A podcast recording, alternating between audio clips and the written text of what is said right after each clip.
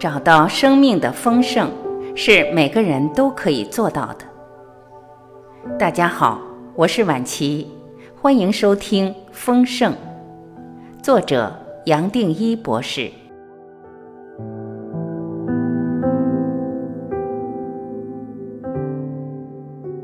八，集体的聪明。我想再回到一个和心想事成相关的观念，和你一起从另一个角度切入。这么做也可以作为一个实例进一步说明。其实你一切都不需要否定，最多是延伸到一个更大的层面，而可以轻轻松松活出来。你应该还记得，希尔在成功法则的一开始就提出集体的聪明。集体的力量，而把这个观念当做成功法则的基础。当然，你也可以把这种集体的聪明或力量当做是一种集体的蓝图。希尔想表达的是，你如果想要成功，首先要承认或肯定有一种比自己更大的聪明或力量，而这样的聪明和力量是来自团体或集体的。当然，希尔所强调的更多的是要你学会运用其他人的聪明和力量。也就是说，你如果想要成功，要先明白，并不是光靠自己的本事就够，还要懂得让其他人来配合自己，而自己更要不断的去协调，让其他人和自己达成一致。从我的角度，这些观念当然是正确，不过说到底，也只是部分正确。我们一般人会认为成功完全是靠自己，或许是个人的遗传、智商、情商、专业的技术、能力、本事，甚至运气不同于其他人才可以得到成功。即使没有这些优势，我们也会认为是靠着自己坚持到底的毅力，才克服了环境或周边的困难与挑战。这时候，如果要谈集体的聪明，最多只是被我们当做一种次要的辅助，就好像我们本来就会成功，只是刚好有团队来帮忙推一把。总之，对一般人而言，成功与否反映的其实是个人的本事，而别人的贡献只能算是次要。我相信一般人就算不明讲，心里很可能就是这么想，而你大概也有差不多的想法。你或许也发现了，即使希望认为一个人的成功需要依赖集体或团队的力量，但说到底还是和一般人的想法类似，强调怎么透过个人的本领、规划、毅力甚至魅力，把团队的力量引导到个人的目标。他所看重的其实还是个人的功劳。然而，从我的角度来看，如果你想要掌握集体的聪明，真正的重点倒不是看你个人有多少驾驭团队力量的本事，相反的是透过这个观念，让你有机会肯定周边其他人的重要性。我在这里可以试着从业力或注定的角度，再为你重新切入这个观念。我们在第五章已经谈过，从因缘的角度来看，认为一个人的成功都在于自己的观念并不正确。其实，一个人在人间成功与否，完全是注定的，是符合过去种种的安排、残留的能量或意识状态，而在这一生延伸出来的。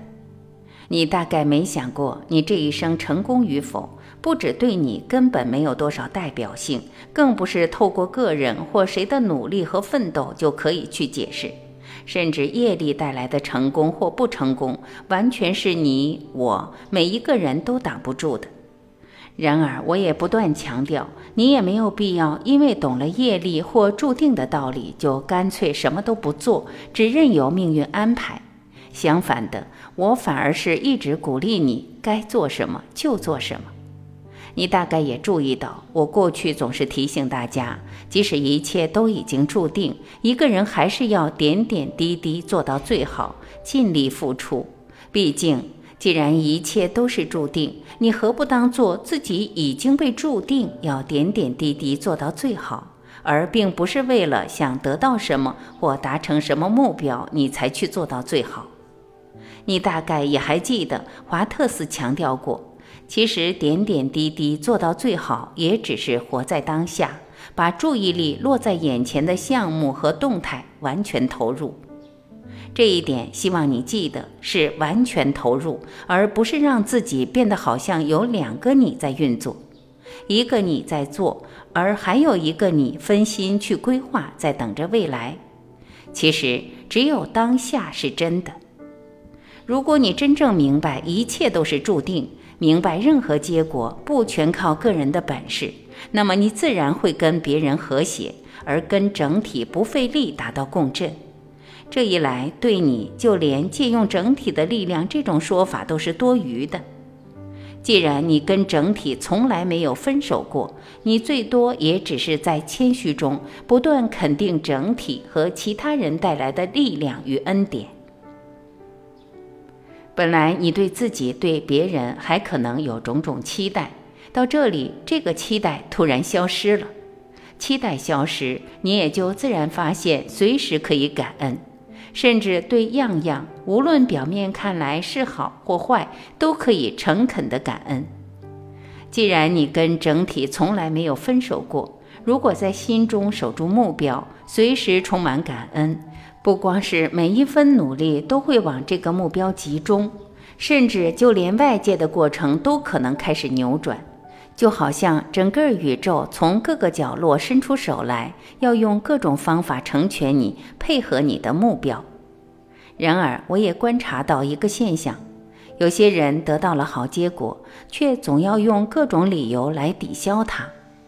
举例来说。一个团队达成目标本来就值得好好庆祝，但是我常看到有些负责人非要将这种欢喜打折扣，非要认为只是巧合，只是碰上了大环境很顺，而不会认为是值得大家一起庆祝的成就。你或许会以为这种态度很谦虚，认为这么解释才理性。然而，这种拒绝肯定、拒绝庆祝的心态，反映的其实是一种错误的理解，以为一切好事都要靠个人的计划才算数，而把整体的力量和恩典当作不存在。甚至，一个人如果习惯性的贬低好结果，无形中也就好像在跟宇宙暗示：不不不，我不配你这么帮我，不值得你给我这一切的好结果。最奇妙的是，一个人抱着这种觉得自己不配的心态，宇宙自然会顺着他的想法，渐渐地把这一切的好事给抹掉。你不妨试试看，让自己对周边的期待消失，不再那么挑剔，多欣赏自己和别人的好处。无论环境配不配合，都可以为每一件大大小小的好事庆祝。你可能会发现。不知不觉，自己逐渐变得既诚恳又正向，好像换了一个人似的。你可以很随和、很自在，随时和周边达到和谐的共振。你也自然会发现，不光是有好消息可以随时庆祝，就连听到了坏消息，也不会再觉得是多么严重的事。甚至任何表面看来的负面，你都可以用一种正向的方法来解释。也就这样子，对你不再有任何东西那么严肃，那么重要，对你样样都单纯，随时都可以庆祝，倒不是非要怎样的状况才值得庆祝。这时候对你，人生也就是一出喜剧，随时都可以让你从心里真正欢喜而可以笑出来。这种笑是从内心流出，别人听到了，不光是能感受到你的诚恳，而且会跟着一起笑，一起真心欢喜。这种欢喜自然带来一种正向、一种扭转的力量，让你和周边的人可以走出种种的困难。肯定样样都没有绝对的重要性，也就这样子，任何眼前的难题都跟着化解。没有什么困难还能让你紧张、心慌，甚至绝望。我相信这样的人自然会让人想去接触，甚至让人期待自己也可以如此。对我谈集体的聪明，这才是真正的重点。